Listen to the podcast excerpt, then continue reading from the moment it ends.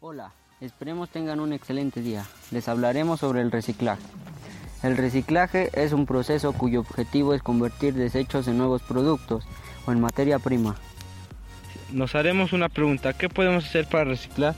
Lo primero es utilizar las reglas de las tres R's. Para reducir hay que evitar comprar objetos que no sirven o no utilizamos.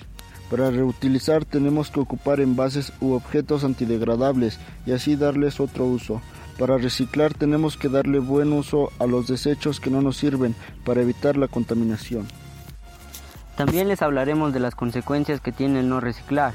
El no reciclar crea contaminación y la contaminación hace que la tierra funcione inadecuadamente. Para cerrar, ¿tú qué harías para reciclar?